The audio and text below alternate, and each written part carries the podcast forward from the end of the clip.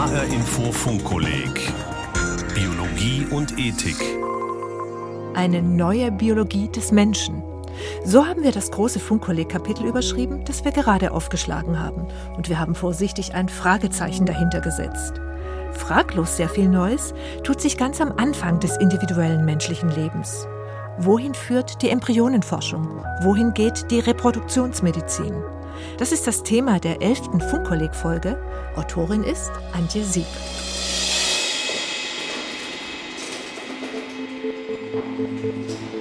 Embryologe Wolfgang Diehl sitzt im Labor des Frankfurter Kinderwunschzentrums Repro Medicum am Mikroskop. Die Flüssigkeit, die der Arzt gerade im OP aus den Eibläschen einer Patientin herausgesaugt hat, landet sofort auf seinem Tisch. Sorgfältig, aber möglichst zügig schüttet Diehl die Flüssigkeit portionsweise in flache Petrischalen, schiebt sie unter das Mikroskop und sucht Eizellen für die künstliche Befruchtung heraus. Fast 21.000 Babys wurden 2015 in Deutschland nach einer künstlichen Befruchtung geboren. Das entspricht knapp drei Prozent aller Geburten. Nicht immer klappt es mit dem Nachwuchs auf natürlichem Wege. Manche Paare finden sich damit ab, bleiben kinderlos oder planen eine Adoption. Andere suchen die Hilfe der Medizin. Wenn dann auch Hormonbehandlung und Samenübertragung nicht erfolgreich sind, raten Mediziner meist zur künstlichen Befruchtung. Bei der normalen In-vitro-Befruchtung, kurz IVF, werden Spermien und Eizellen im Labor zusammengegeben und finden in der Petrischale zueinander. Wenn die Spermienqualität dafür nicht gut genug ist, kommt die ICSI-Methode zur Anwendung, die intrazytoplasmatische Spermieninjektion. Diehl arbeitet am Mikroskop, um die nur punktgroße Eizelle und die noch winzigeren Spermien überhaupt sehen zu können. In das Schälchen mit Ei- und Samenzellen ragen zwei extrem feine, steuerbare Glasröhrchen hinein. Mit dem einen saugt Diehl die Eizelle an, um sie festzuhalten. Mit dem anderen fängt er ein zappeliges Spermium ein und spritzt es in die Eizelle. Ja, schönes Spermium. Hier haben wir eine Bilderbucheizelle wird jetzt angesaugt. Jetzt stellen wir die Nadel so ein. Ich gehe genau in die Mitte von der Eizelle, dann rutsche ich nicht weg. Zack. Dann legt das Spermium vorsichtig ab und verlässt die Eizelle. Die befruchtete Eizelle muss sich im Brutschrank dann zwei bis fünf Tage lang teilen und zum Embryo entwickeln. Von hier aus machen wir dann quasi auch die sogenannten Transfers. Das ist der Zeitpunkt, wo die Embryonen dann zurückgesetzt werden. Und da haben wir von hier, von der Stelle aus den kürzesten Weg. Dann hier in Flur. Sie sehen dann hier die drei Räume, das sind die sogenannten Transferräume. Da werden dann die Embryonen dann eingesetzt. In die Gebärmutter der Frau, von der die Eizelle stammte. Häufig werden zwei Embryonen auf einmal eingesetzt, um die Chancen auf eine Schwangerschaft zu erhöhen. Ein Transfer reicht aber oft nicht. Viele Paare brauchen mehrere Anläufe, um ein Baby zu bekommen. Das ist auch in der Natur so. Nicht jede befruchtete Eizelle wächst und nistet sich erfolgreich in der Gebärmutter ein. Reproduktionsmediziner setzen alles daran, genau die Eizellen, Spermien und Embryonen zu finden, die die besten Entwicklungschancen haben. Spermien kommen dazu unters Mikroskop. Das hier wäre vom Kopf her schön, bewegt sich allerdings nicht. Das ist relativ flott. Das sieht jetzt gar nicht schlecht aus. Der Kopf sieht schön oval, normal, dicke Form aus. Das wird man zum Beispiel jetzt, könnte man das zum Injizieren, wäre das so einer von den Top-Kandidaten. Also gute Schwimmer werden bevorzugt, gut aussehende Spermien werden bevorzugt. Aber wenn man ehrlich ist, haben wir keinerlei Evidenz, dass die guten Schwimmer und die schön aussehenden auch wirklich die besten Spermien sind. Es kommt darauf an, dass der Zellkern des Spermiums einen sehr guten Chromosomensatz mit sehr guter DNA enthält.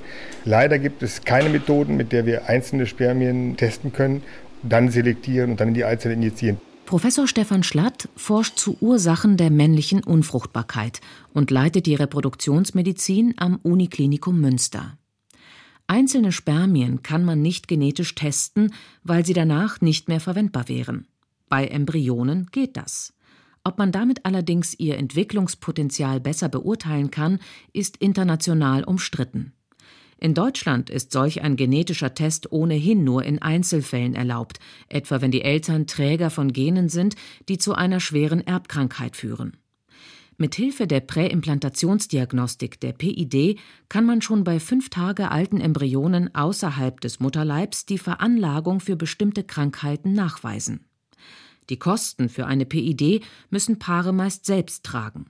Alternativ kann ein werdendes Baby auch im Mutterleib getestet werden, mithilfe der sogenannten Pränataldiagnostik die Humangenetikerin Professorin Susanne Schweiger, die das Mainzer PID-Zentrum leitet. Wenn die Kostenfrage nicht wäre, würden sich sehr viel mehr Paare für die Präimplantationsdiagnostik entscheiden. Aus meiner Sicht ethisch gesehen auch ein deutlich besserer Weg, als bei einer bestehenden Schwangerschaft sehenden Auges da reinzulaufen, das mit einer relativ hohen Wahrscheinlichkeit einen Abbruch gemacht werden muss. Es ist für mich ein großes Rätsel, dass in Deutschland die Pränataldiagnostik relativ großzügig gesehen wird, auch von den Kosten her natürlich, und die Präimplantationsdiagnostik so eingeschränkt ist und vor allem auch zu so einem Werkzeug des wohlhabenden Mittelstandes wird. Auch wenn keine PID geplant ist, bleiben Embryonen heute häufig deutlich länger im Brutschrank als früher. Fünf Tage lang statt nur zwei oder drei. Man nennt dieses frühe Entwicklungsstadium dann Blastozysten. Zwar gelingt es nur einem Teil der Embryonen, sich so lange im Brutschrank weiterzuentwickeln, aber die verbliebenen scheinen dann robuster zu sein. Die Chancen auf eine erfolgreiche Schwangerschaft steigen dann reicht oft schon der Transfer von einem Embryo für relativ gute Chancen auf ein Kind. Besonders, wenn man den erfolgversprechendsten Embryo auswählen kann, sagt Stefan Schlatt. Der Transfer von äh, Blastozysten nach fünf Tagen Kultur bedeutet auch, dass man nur eine einzige, einen einzigen Embryo transferieren kann. Das heißt, die Mehrlingsschwangerschaft ist fast ausgeschlossen. Wenn wir in Deutschland noch relativ viele Zwillingsschwangerschaften, manchmal auch Drillinge äh, generieren, fällt das quasi in Ländern mit modernen äh, Verfahren aus. Zudem hat man dann die Chance, viel, viel besser äh, die Embryonen zu selektieren und den besten zu transferieren. Ich glaube, da ist unser Gesetz äh, einfach äh, weit zurück und wir sollten uns da nochmal hinsetzen und das Ganze reparieren. Denn Reproduktionsmediziner sollen hierzulande keine Embryonen auswählen, sondern alle hergestellten Embryonen auch gleich in den Mutterleib zurücksetzen. Anderswo überträgt man nur einen und friert die restlichen ein für später. Ein Thema, das der Reproduktionsmedizinerin Dr. Françoise Shenfield besonders am Herzen liegt. Die Britin arbeitet am University College London und forscht für die Europäische Gesellschaft für Reproduktionsmedizin. There's no excuse anymore to have multiple pregnancies. We were responsible collectively es gibt keine Entschuldigung mehr für Mehrlingsschwangerschaften. Wir waren vor 30 Jahren gemeinsam für eine Drillingsepidemie verantwortlich. Glücklicherweise ist das in Europa jetzt sehr selten, ausgenommen ein paar Länder. Auch Zwillinge, da gibt es viele Diskussionen, Zwillinge können eine wunderbare Geschichte sein. Oh, ich habe so viel Zeit verloren. Ich hätte gern Zwillinge. Ich weiß, es ist toll, gesunde Zwillinge zu haben. Aber man hat auch das Risiko einer Fehlgeburt oder eines behinderten Babys. Deshalb sollte es eines auf einmal sein. Immer. Wir leben in modernen Zeiten. Wir wollen nicht mehr Komplikationen für unsere Patienten. Always, this is the modern world. We don't want to increase complication for our patients. Überträgt man nur einen, den nach medizinischen Kriterien erfolgversprechendsten Embryo, dann steigt allerdings das Risiko, dass Embryonen übrig bleiben. Das soll das Embryonenschutzgesetz eigentlich verhindern. Der Moraltheologe Professor Jochen Sautermeister von der Universität Bonn. Ich selbst bin sehr zurückhaltend im Blick auf die Embryonenschutzfrage zu sagen, wir müssen möglichst viele Embryonen herstellen, um dann die bestmöglichen auszusortieren, die dann transferiert werden. Ich bin deshalb zurückhaltend, weil dann nämlich Embryonen als reines Material gesehen werden. Ich glaube, wenn es in diese Weise sich entwickeln würde, wäre vor dem Hintergrund der Schutzwürdigkeit doch Fragen zu stellen. Flüssiger Stickstoff fließt in einen Gefrierbehälter. Das Repromedikum hat seine eigene kleine Kryobank neben dem Labor. Große Container, die aussehen wie überdimensionale Gasflaschen. Im flüssigen Stickstoff hängen dort Röhrchen mit Spermien, mit befruchteten Eizellen und mit Embryonen. Wie viele tiefgefrorene Embryonen in Deutschlands Praxen lagern, ist unklar. Über das Netzwerk Embryonenspende können Paare ihre Embryonen für andere unfruchtbare Paare spenden. Rechtlich ist das zwar nicht unbedingt verboten, aber auch nicht wirklich geregelt. Manche Wissenschaftler hätten auch gern die Möglichkeit, übrig gebliebene Embryonen für die Forschung zu nutzen, was das Embryonenschutzgesetz verbietet. Professor Georg Griesinger leitet das Universitäre Kinderwunschzentrum Schleswig-Holstein. Er kritisiert diese Regelung.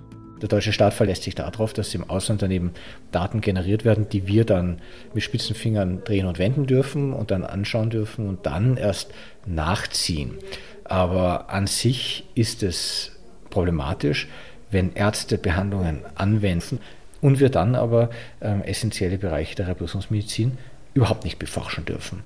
Auch der Tübinger Medizinethiker Professor Urban Wiesing findet, dass man über die Embryonenforschung nochmal nachdenken müsste. Auf der einen Seite haben wir das Embryonenschutzgesetz, was weltweit einmalig ist, was sehr streng ist und die Forschung an Embryonen massiv einschränkt.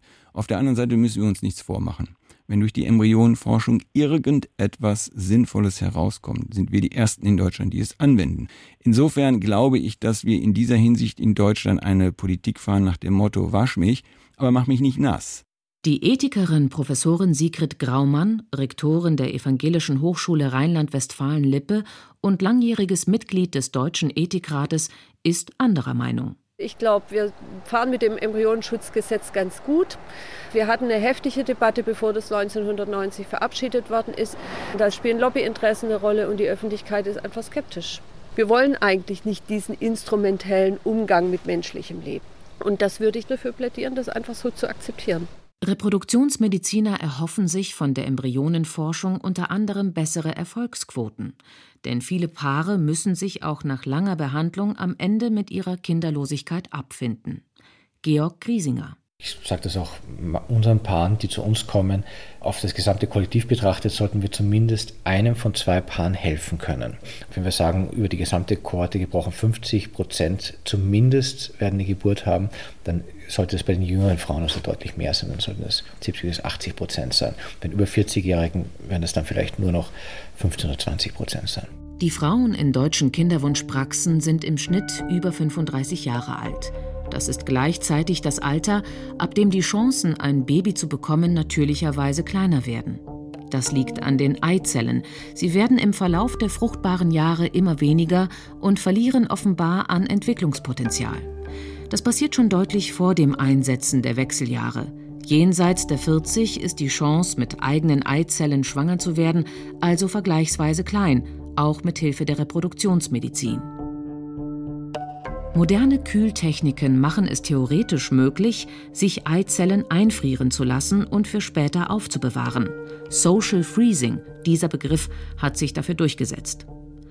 Um die Eizellen zu gewinnen, ist mindestens eine Hormonbehandlung nötig. Danach werden die Eizellen unter Narkose entnommen, wie vor einer künstlichen Befruchtung, und dann tiefgefroren. Sie lassen sich noch Jahrzehnte später für eine künstliche Befruchtung nutzen, sagen Mediziner. Wie lange? Dazu fehlen noch belastbare wissenschaftliche Daten. Und es ist auch eine ethische Frage, wie alt die werdende Mutter sein sollte der belgische Bioethiker Guido Pennings. Wenn man die Lebenserwartung ansieht, kombiniert mit der Fähigkeit, gute Eltern zu sein und mit der generellen Idee, dass Menschen heute älter werden und länger fit bleiben, dann denke ich, die Grenze sollte so um 55 Jahre liegen. Der Reproduktionsmediziner Stefan Schlatt sagt: Ich glaube, wir haben ja ein gesellschaftliches Problem mehr als ein reproduktionsmedizinisches Problem. Wir sollten die Kinder wieder bekommen, wenn die Biologie das sozusagen auch ermöglicht. Most of these women They have one single reason for not doing it now. Die meisten dieser Frauen haben einen einzigen Grund dafür, es nicht jetzt zu tun. Kein Partner. Was sagt man denen? Schau, frier nichts ein, geh zur Samenbank. Benutz einen Samenspender und mach es alleine. Die meisten davon glauben immer noch, fragen Sie mich nicht warum, dass es mit einem Mann einfacher wäre. Wir wissen, dass von denen, die ihre Eizellen einfrieren lassen, nur ein kleiner Teil zu den Karrierefrauen zählt so etwa 5 Prozent. Social Freezing ist in Deutschland erlaubt, Samenspenden ebenfalls. Die Eizellspende, bei der man junge Eizellen fremder Frauen für eine künstliche Befruchtung verwendet, ist verboten. Die Ethikerin Sigrid Graumann hält das für richtig. Reproduktionsmediziner Georg Griesinger ist anderer Meinung.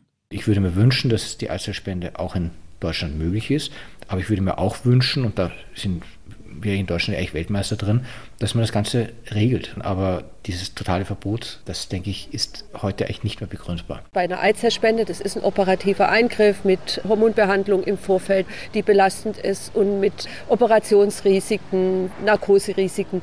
Also kann dieser Eingriff überhaupt gerechtfertigt werden, ohne dass es ein Beitrag zu dem Wohlergehen der Frau, an der der Eingriff durchgeführt wird, nämlich der Eizellspenderin ist. In vielen europäischen Ländern ist die Eizellspende erlaubt. Das macht es vergleichsweise einfach, sich im Ausland behandeln zu lassen. Die Britin Françoise Shenfield hat sich mit dem Reproduktionstourismus intensiv beschäftigt. So we know we've done the studies which I headed wir wissen aus Studien, die ich geleitet habe, dass deutsche Frauen für eine Eizellspende meist nach Tschechien gehen, weil es um die Ecke ist. Tschechien, Spanien, Viele ausländische Kliniken sind mit deutschsprachigen Webseiten auf das Geschäft mit dem Kinderwunschtourismus offenbar hervorragend eingerichtet. In Spanien finden nach den Daten der Europäischen Gesellschaft für Reproduktionsmedizin europaweit die meisten Behandlungen mit Eizellspende statt. Spenderinnen bekommen in der Regel eine Entschädigung, erklärt Shenfield. In Spain it's around 900 euros. In Spanien liegt das im Bereich von etwa 900 Euro. In Großbritannien ist es auf 750 Pfund begrenzt, was ähnlich ist. Und natürlich ist die komplexe ethische Frage, wann so eine Entschädigung unangemessen wird und eher eine Bezahlung ist. Für einen beträchtlichen Prozentsatz der Spenderinnen ist das Geld offenbar ein entscheidender oder zumindest mitentscheidender Faktor. Sigrid Graumann. Die Eizellspenderinnen kommen immer aus deutlich ärmeren Verhältnissen als diejenigen, die diese Verfahren dann in Anspruch nehmen, um ihren Kinderwunsch zu erfüllen. Und da haben wir es mit dem Ausbeutungsproblem zu tun. Viele Spenderinnen geben allerdings an, dass sie Eizellen spenden, um anderen Frauen zu helfen. In einer Studie der Europäischen Gesellschaft für Reproduktionsmedizin ging es vor allem in der Ukraine, in Griechenland und Russland für knapp ein Drittel bis die Hälfte der Frauen in erster Linie ums Geld. Mit den jungen Eizellen der Spenderinnen können Frauen theoretisch bis ins hohe Alter schwanger werden. The Spanish law does not put strictly a number. Das spanische Gesetz nennt keine Altersgrenze. Es gibt aber einen weitgehend akzeptierten Konsens in Kliniken in ganz Spanien. Und in der Regel gilt es nicht als akzeptabel, noch Embryonen zu übertragen, wenn eine Frau über 50 ist. Das wird fast nie gemacht. Man bekommt mit über 50 keine Behandlung sagt die wissenschaftliche Direktorin der spanischen Klinika Eugene, Dr. Rita Vasena. Bei Schwangerschaften nach einer Eizellspende ist das Risiko für Komplikationen etwas höher als bei einer Schwangerschaft mit eigenen Eizellen. In der Regel erhalten Frauen nur dann eine Eizellspende, wenn sie sonst nicht schwanger werden könnten. Bei lesbischen Paaren sind in manchen Ländern, zum Beispiel in Großbritannien, Eizellspenden auch ohne diesen Grund möglich. Eine Partnerin spendet die Eizelle, die andere trägt das Kind aus. So können sich beide als Mutter fühlen. Eizellspende vom Partner. Reception of Oocytes from a Partner oder kurz ROPA heißt das Verfahren. In ihrer Klinik mache man das allerdings nur unter bestimmten Umständen, sagt Vasena. We perform ROPA when there is a medical indication. That is when one of the women has a very low variant reserve and Wir machen ROPA, wenn es einen medizinischen Grund gibt. Wenn eine der Frauen eine sehr niedrige Eizellreserve hat und ohnehin IVF bräuchte, dann können wir eine Spende zwischen den Partnern machen. Es stimmt, dass an anderen Orten ROPA auch ohne medizinischen Grund gemacht wird einfach als eine Art der gemeinschaftlichen Elternschaft von Anfang an. Man kann natürlich diskutieren, ob das angemessen ist. Man greift stärker medizinisch ein, ohne medizinischen Grund. Wenn eine Schwangerschaft gar nicht möglich ist oder auch nach zahlreichen Versuchen nicht eintritt, schließen viele Paare mit ihrem Kinderwunsch ab. Manche Paare entscheiden sich für eine Leihmutter, eine Frau, die bereit ist, gegen Entschädigung oder Bezahlung einen fremden Embryo auszutragen. Das kann entweder ein Embryo aus Eizelle und Spermium der Auftragseltern sein oder ein Embryo aus gespendeten Keimzellen. An der Schwangerschaft sind also mindestens drei und höchstens fünf Personen beteiligt. Die Auftragseltern, die Spender, die Leihmutter. In Deutschland ist die Leihmutterschaft nicht erlaubt, ebenso wenig zum Beispiel in Schweden oder Spanien. Lange waren Indien oder Thailand beliebte Ziele für Paare, die gegen Bezahlung jemanden suchten, der ihre Embryonen austrägt. Ein ganzer Wirtschaftszweig mit enormen Umsätzen entwickelte sich. Inzwischen haben Gesetze das Geschäft mit den Leihmüttern in manchen Ländern beendet. Es verlagert sich in andere Staaten. Einige US-Staaten, die Ukraine oder Georgien, sind heute Ziele von Paaren, die Leihmütter suchen. Die Ethikerin Sigrid Graumann fürchtet, dass die Leihmütter oft aus einer Zwangssituation heraushandeln. Die Leihmutteragenturen, die Dienste für die deutschen Paare anbieten, kommen gerade vor allem aus der Ukraine. Die Ukraine ist ein Land, in dem ein Bürgerkrieg herrscht. Das ist ein Land, in dem die Menschen unter sehr schweren Bedingungen leben. Und man muss davon ausgehen, dass die Frauen das nicht unbedingt aus völlig freien Stücken tun. Also aus völlig freien Stücken, das heißt auch frei von materieller Not. Sie würden mal gern ein Kind für jemand anders austragen, sondern sie tun das, weil sie für sich keine andere Möglichkeit sehen. Und das halte ich tatsächlich also das halte ich für problematisch. Auch Reproduktionsmediziner Griesinger ist beim Thema Leihmutterschaft eher skeptisch. Die sehe ich selbstkritisch. Die hat viele problematische Aspekte, aber auch hier gilt aus meiner Sicht, dass es schon Möglichkeiten der Öffnung gibt. Und für mich ist ein gutes Beispiel, wie die Engländer das handhaben. Die erlauben eine Leihmutterschaft aber eben unter ganz strengen Regelungen. Ich gebe ein paar Stichworte, zum Beispiel ein absolutes Kommerzialisierungsverbot. Es darf niemand eine Annonce schalten, suche Leihmutter. Es darf hier kein Geld dafür gezahlt werden. Die Vermittlungen müssen über staatlich lizenzierte Stellen passieren, etc. etc. Diese sogenannte altruistische Leihmutterschaft ist in Großbritannien erlaubt. Trotzdem nutzen auch britische Bürger kommerzielle Leihmutteragenturen im Ausland – eine geregelte Zulassung ist also offenbar kein Wundermittel, um Ausbeutung von Leihmüttern anderswo zu verhindern. Mithilfe all dieser Methoden wurden weltweit mittlerweile über 6,5 Millionen Babys geboren. Wie geht es diesen Wunschkindern, die aus unter Mikroskop sortierten Keimzellen gezeugt werden und nicht immer erfahren, von wem sie abstammen? Medizinisch gesehen besser, als man in den Anfangszeiten der Technik befürchtet hatte, sagt Georg Griesinger.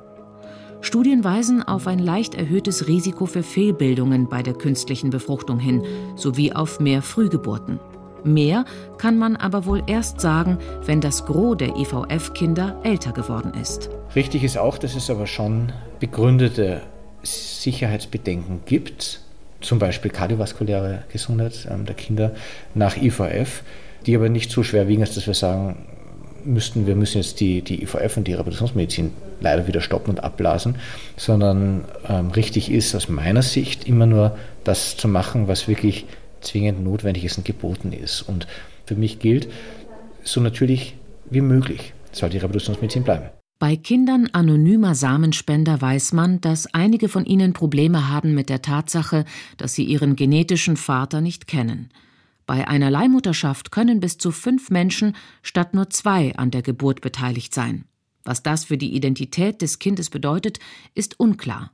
Aber Fragen nach der Herkunft sind absehbar, sagt Sigrid Graumann. Kinder fragen ab einem bestimmten Alter nach, wie sie entstanden sind. Wer war denn die Frau, die mich ausgetragen hat? Die werden dazu zumindest in ihrer Fantasie eine Beziehung zu dieser Frau herstellen und die wollen die dann hinterher mal kennenlernen. Das müssen sich Eltern auch gut überlegen. Das ist eine echte Herausforderung, dann mit so einer Problematik dann auch irgendwann mal umzugehen. Denn während es anonyme Samenspenden in Deutschland mittlerweile nicht mehr gibt und Kinder in Zukunft mehr über ihre Herkunft erfahren können, sind im Ausland viele Spenden weiter anonym.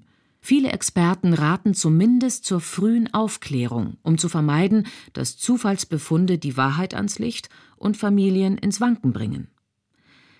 Der belgische Bioethiker Guido Pennings geht davon aus, dass trotzdem viele Kinder nie von ihrer etwas anderen Herkunft erfahren werden. We are now reasoning all the time, oh, we are a very open society and we all accept this. In reality, this is not true. Wir argumentieren jetzt immer, wir sind eine sehr offene Gesellschaft. Das ist nicht wahr. Das ist einfach nicht wahr. Die Leute halten immer noch geheim, dass sie Samenspender sind. Sie halten geheim, dass sie Spendersamen benutzt haben. Die Gesellschaft ist nicht so offen, wie sie vorgibt zu sein. Und deshalb ist es nicht so einfach zu sagen, du sollst offen zu deinem Kind sein.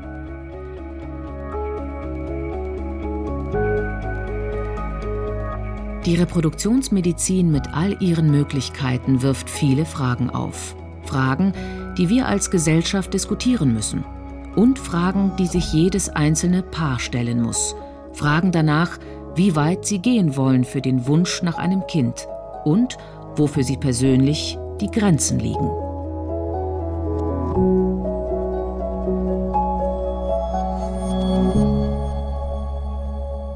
Reproduktionsmedizin, Embryonenforschung, Leihmüttervarianten. Antje Sieb war die Autorin der elften Folge des Funkkollegs Biologie und Ethik. Die Podcasts zu den Sendungen finden Sie wie immer auf hrinforadio.de. Wenn Sie das Funkkolleg als zertifizierte Fortbildung nützen wollen, können Sie sich noch bis zum 31. Januar anmelden. Alle Infos und umfangreiche Zusatzmaterialien zu den einzelnen Sendungen finden Sie auf funkkolleg-biologie.de. Mein Name ist Regina Oehler.